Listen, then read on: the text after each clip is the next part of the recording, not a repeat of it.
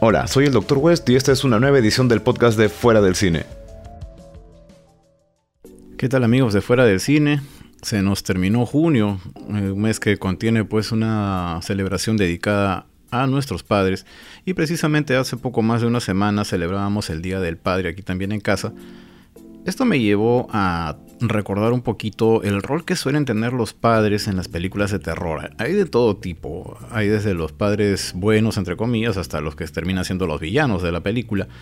Y bueno, quise hacer un poquito de exploración a nivel histórico, digamos, de cómo han aparecido pues los padres eh, en este tipo de películas, en este tipo de cine. No pretendo hacer una lista máxima, ni una guía, ni nada por el estilo, sino que simplemente voy a recordar más o menos cómo iban los padres eh, a nivel, eh, conforme los he ido conociendo dentro de las películas. Entonces, me remonté al pasado. Tenía que irme pues a las primeras películas con los monstruos más clásicos que tenemos, que son los de Universal. Y di con quizás el que para mí honestamente es el peor de todos los padres de familia, me estoy refiriendo nada más y nada menos que al doctor Víctor Frankenstein. Este señor, este científico, decidió crear un monstruo, una criatura, decidió darle vida, básicamente tener un hijo.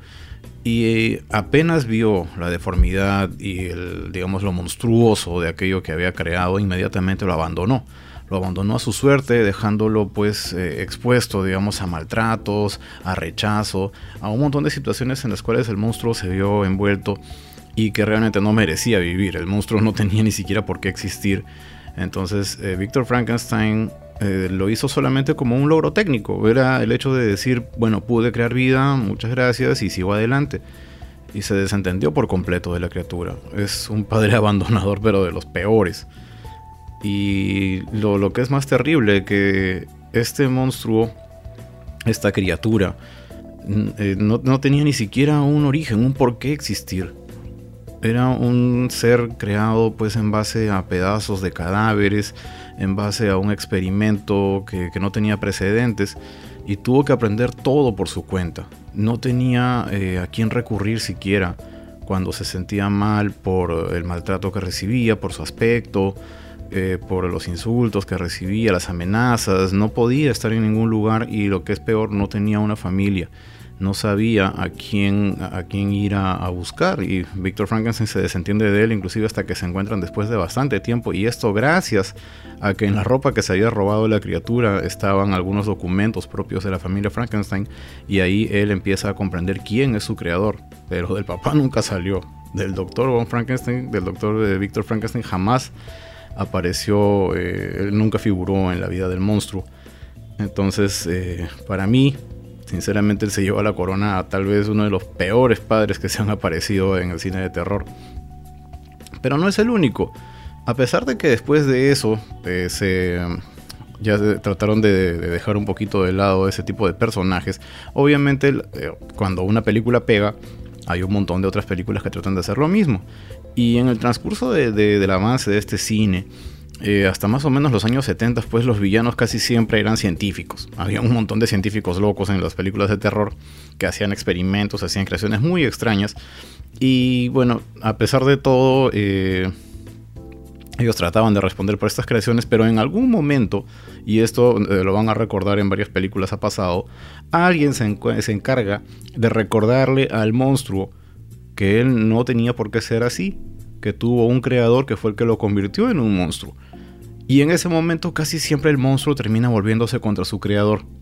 Entonces esto, este fenómeno se repite en bastantes películas y de esta manera dejan a los científicos como un montón de personas que realmente son una suerte de padres desentendidos, que hacen su creación y luego eh, se vuelven utilitaristas, utilizan a estas criaturas para cometer fechorías o los usan porque ah, quiero dominar el mundo o cosas como esas y aparecen en bastantes películas, finalmente siempre o casi siempre eh, el monstruo se vuelve contra su creador y acaba con él.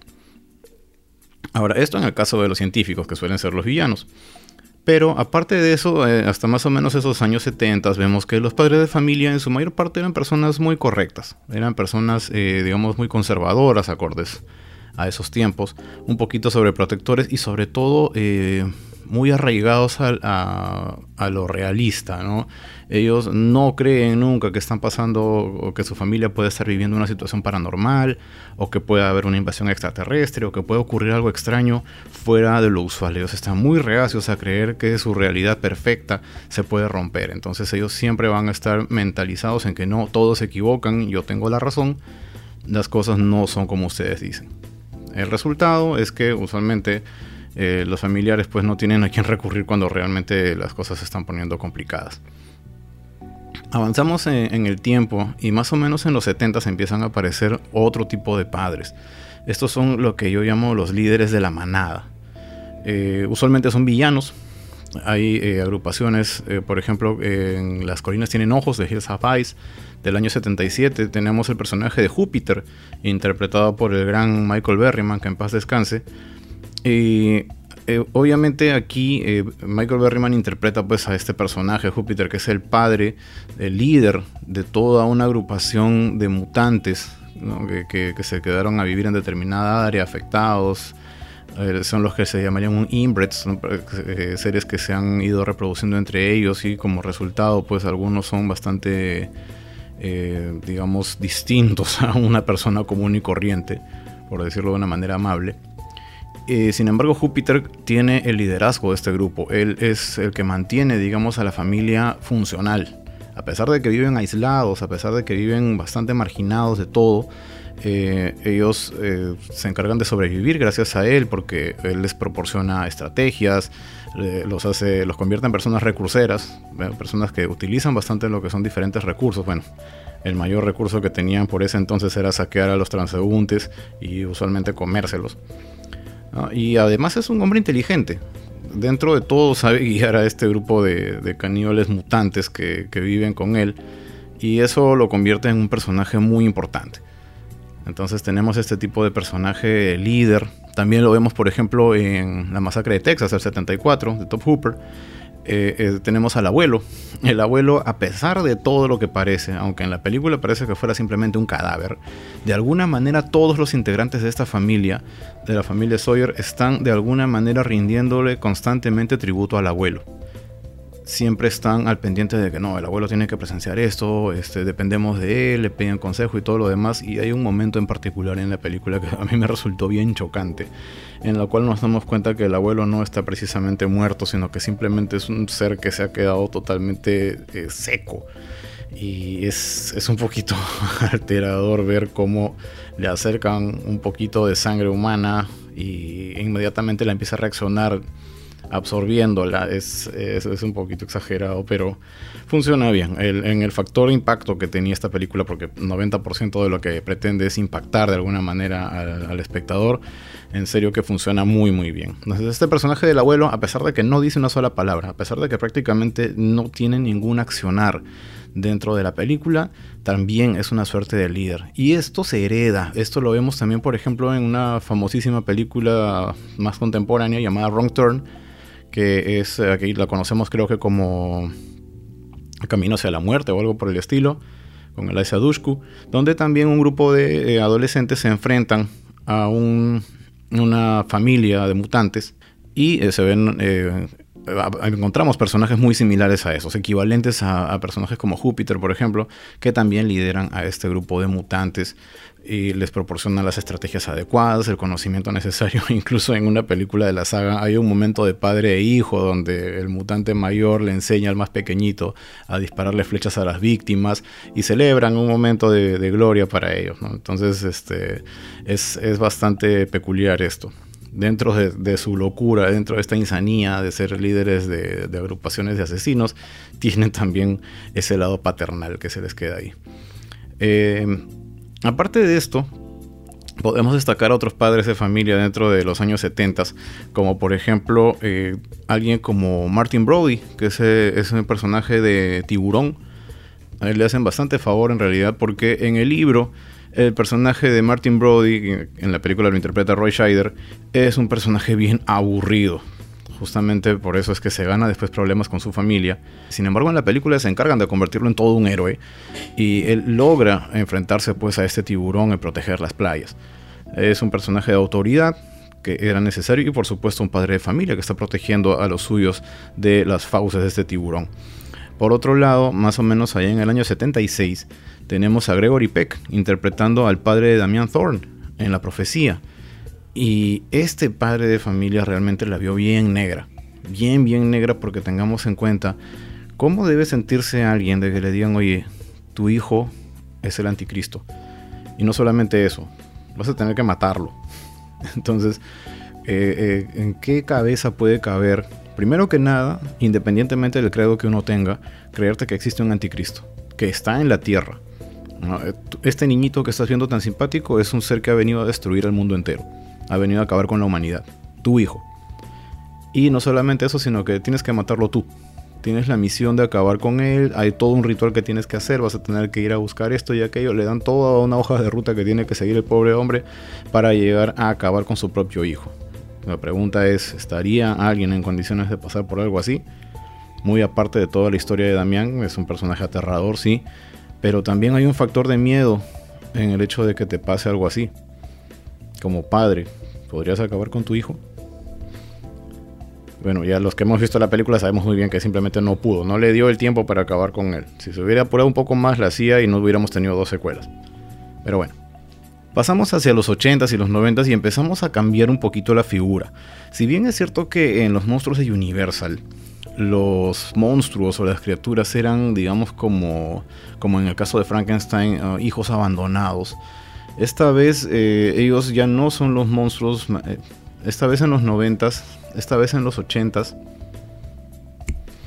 esta vez ya en los 80s, nos topamos con que los monstruos, los villanos, en realidad se comportan como padres. Porque si se fijan, eh, Freddy Krueger, el caso de Jason Burgess, Michael Myers, son personas adultas y sus víctimas suelen ser adolescentes, chicos bastante jóvenes. Entonces estamos hablando prácticamente de un padre que castiga a los hijos por algún motivo. En el caso de Freddy Krueger en Pesadilla en Elm Street, literalmente él amenaza a los demás padres de familia con acabar con sus hijos. Él no es padre. Bueno, no nos enteramos hasta mucho después que es padre. Pero eh, sabe cómo castigar. Sabe que un padre sufre muchísimo con la muerte de uno de sus hijos y es precisamente con ellos con los que él decide cobrar venganza. En el caso de Jason Burgess, eh, misma figura, ¿no? Matando un montón de adolescentes que eh, supuestamente son el eco, son lo que quedó de aquellos que no lo cuidaron a él cuando era niño, ¿no? padres desentendidos nuevamente que permitieron que él muriera y ahora él ha venido a cobrar venganza y va a acabar con todo aquel que esté cerca de Crystal Lake o incluso más allá de eso. Michael Myers, misma figura. Eh, estamos hablando pues de un niño que creció pensando que asesinar era algo correcto, que era algo que estaba bien o algo que no iba a tener consecuencias y se encargaba de pasársela todo el tiempo atormentando a gente. Vemos que con Lori dura durante muchos años eh, esta, persecución sin motivo alguno en realidad. Y es como una suerte de castigo. Entonces en este caso los, eh, los villanos, estos, eh, estos monstruos, estas criaturas enormes terminan siendo una suerte de padres que castigan a sus hijos de alguna manera. Eh, como contraparte, en algunas de estas películas tenemos eh, a personajes que también son paternos, pero que hacen el lado contrario. En el caso, por ejemplo, de Pesadilla en Elm Street, tenemos al señor Thompson, eh, interpretado por el gran John Saxon. él es el padre de Nancy. Nancy Thompson es la protagonista. Y si bien es cierto que es el típico policía que no cree en las cosas sobrenaturales, porque esto siempre pasa en las películas, al menos él está del lado de, Nancy. Al menos él tiene la voluntad de proteger a su hija y dentro del conocimiento que tiene, que no va más allá de lo sobrenatural, él trata de hacer la investigación del caso para ver qué es lo que puede estar ocurriendo, por qué es que están muriendo chicos eh, dentro de la localidad y él se encarga pues como buen agente de la ley de buscar al culpable. Eh, la gran mayoría de los policías, como les decía, por mucho que sean padres o no lo sean, la verdad es que en las películas no son muy listos. La policía siempre son los últimos en enterarse de qué es lo que estaba pasando y como en casi todas las películas llegan al final. Van a llegar cuando ya todo se solucionó, cuando ya terminó todo el problema, salvo algunos casos muy particulares. Eh, algo que por ejemplo puedo recordar que se extiende hasta nuestros días es la presencia de Stranger Things. En Stranger Things tenemos al sheriff, este, que este, esta vez el sheriff es completamente distinto, él tiene una mente abierta, está dispuesto a creerle a los chicos que existen las posibilidades de que hayan cosas sobrenaturales, inclusive protege al personaje de Eleven, 11, y bueno, digamos que trata de romper un poquito este esquema, trata de salirse un poco de esta costumbre de que el policía no sabe nada, o, o simplemente no se entera, o se va a enterar cuando ya sea demasiado tarde, porque usualmente los matan. Aquí no, en Stranger Things se rompe un poco eso y él toma la figura paternal una vez más para romper este esquema. Otros, eh, otros personajes que siguen esa misma línea son, por ejemplo, el Dr. Loomis en, Halloween. Él es el estudioso, el que más conoce a Michael Myers, lo ha estado tratando.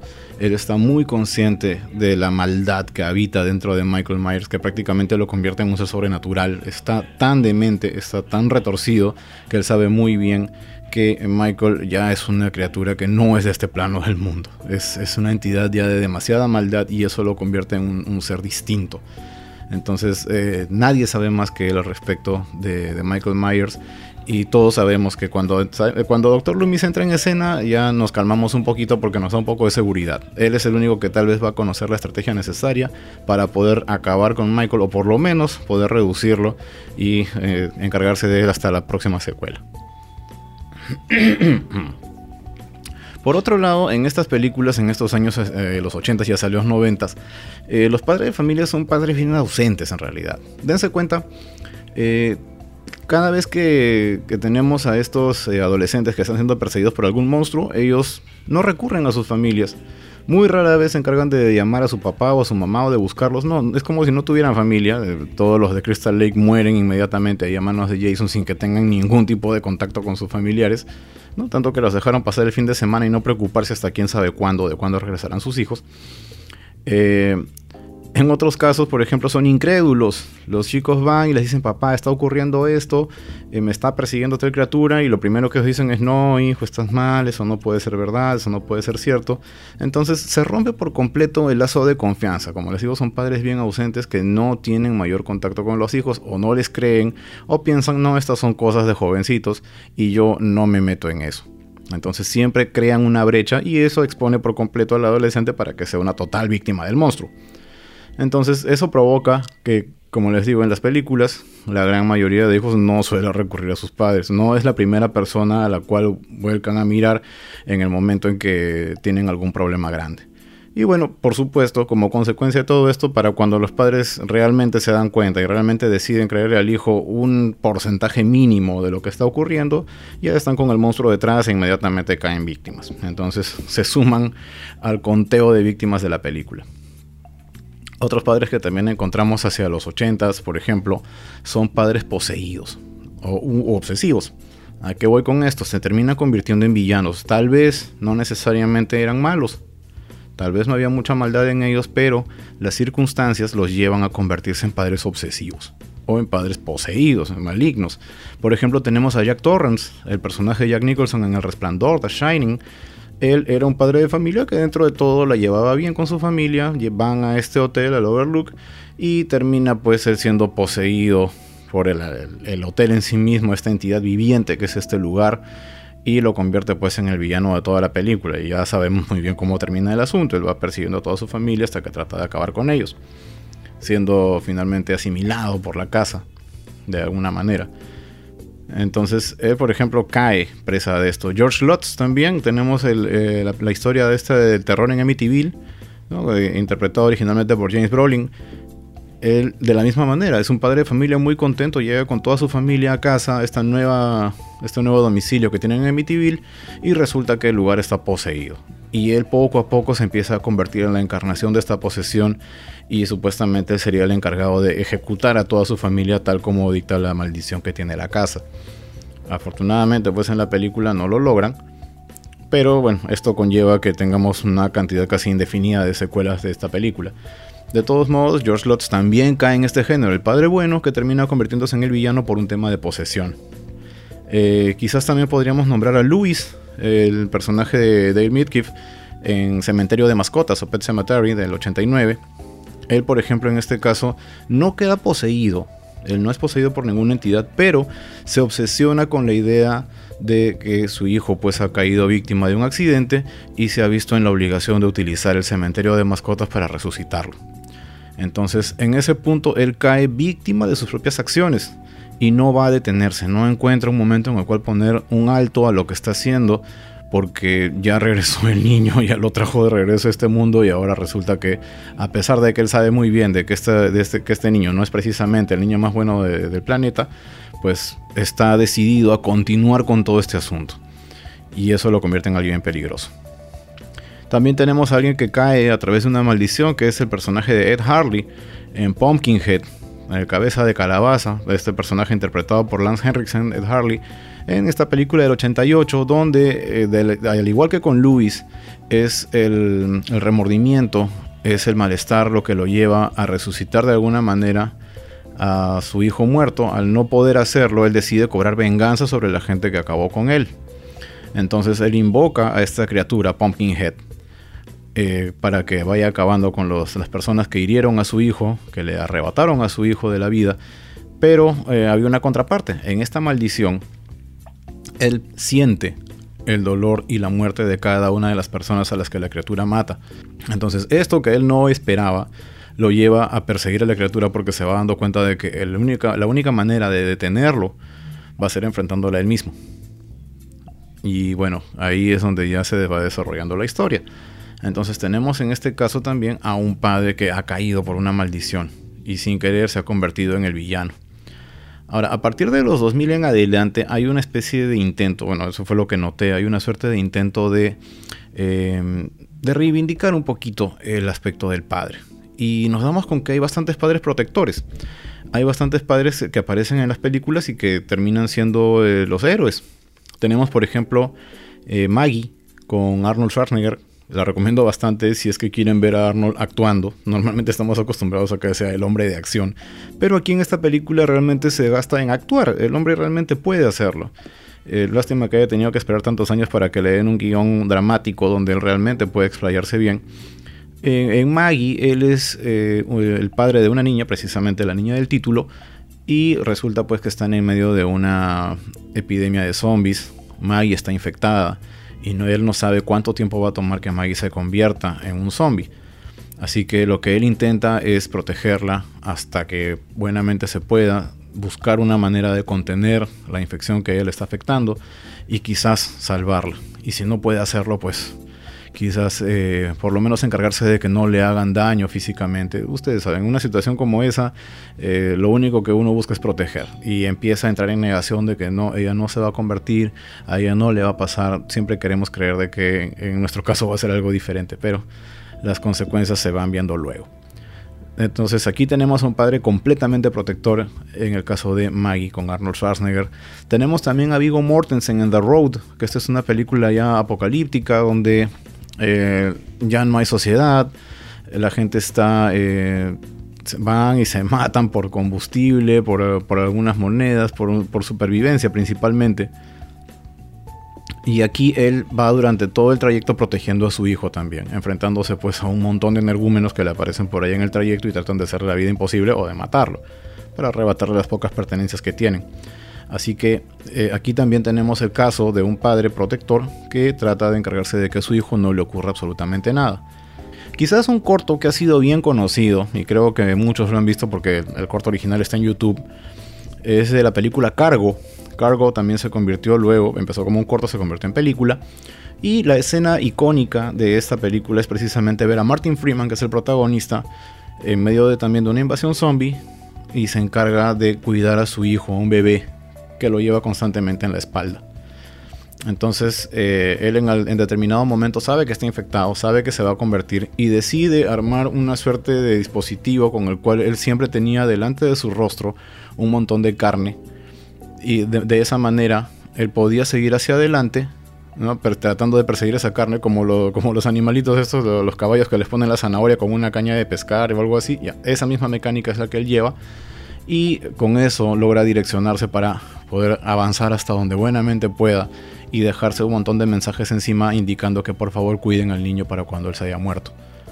Entonces este nivel de sacrificio lo vemos aquí en cargo. Eh, es realmente muy bonita la historia, muy bonita película, eh, muy recomendable, o por lo menos vean el corto.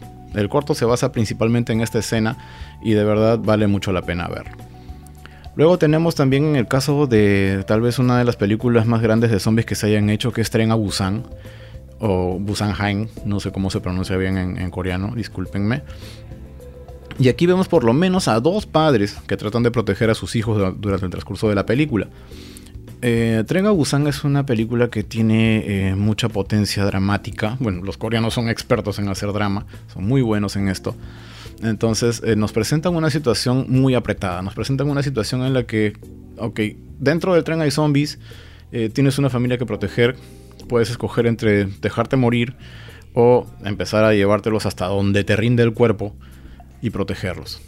Inclusive eh, hacia el final de la película hay una escena muy muy dramática donde vemos realmente hasta qué punto puede llegar el sacrificio de un padre y bueno, las consecuencias lamentablemente son ineludibles. Así que eh, vamos a llorar un poquito con el final de Tren a Busan. Personalmente a mí me conmovió muchísimo la película. Muy recomendable si es que no la han visto aún. Y si ya la vieron, vuelvan a ver. Realmente vale mucho la pena. Otros padres que también encontramos por ahí son, por ejemplo, David, eh, el protagonista de The Mist, La Niebla, que en realidad debería haberse llamado La Neblina. Nunca supe por qué le pusieron La Niebla, porque Niebla es fog. Pero bueno, eh, aquí hablamos de un grupo de personas que se quedan atrapadas en un centro comercial mientras ocurre un fenómeno muy extraño en el cual se abre una suerte de portal dimensional y empiezan a invadir la Tierra unos seres muy extraños.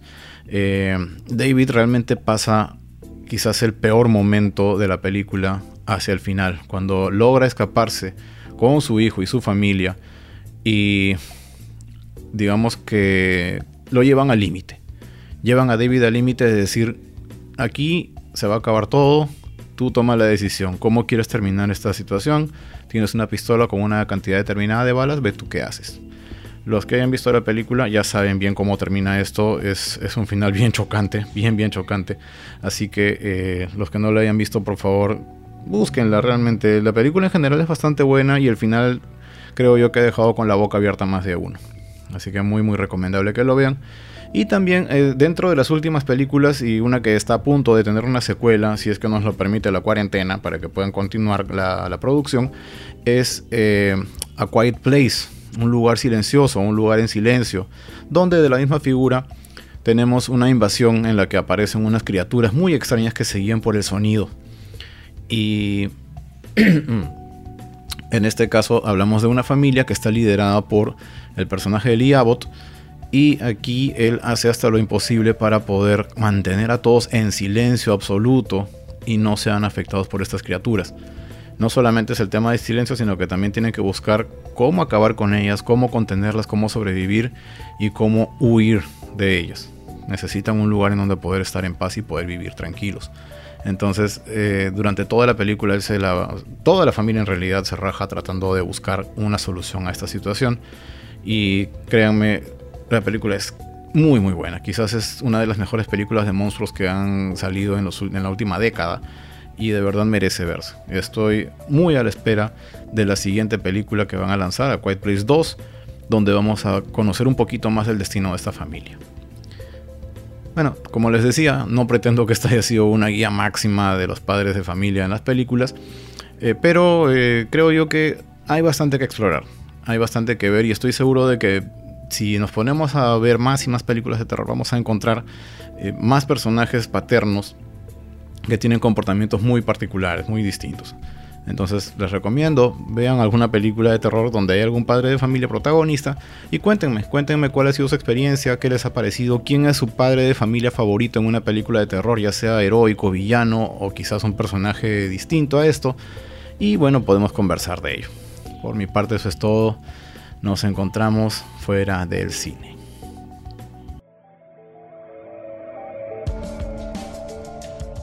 Ya saben que pueden seguirnos en fuera del cine.com. También nos pueden encontrar en Twitter como arroba fuera del cine, al igual que en Instagram. Estamos en todos los medios de difusión de podcast, así como iVoox, iTunes y demás. Y vamos también en Sol Frecuencia Primera los martes y jueves a las 10 de la noche. Muchas gracias por compartir estos minutos con nosotros. Por mi parte eso es todo. Soy el Dr. West. Nos encontramos como siempre fuera del cine.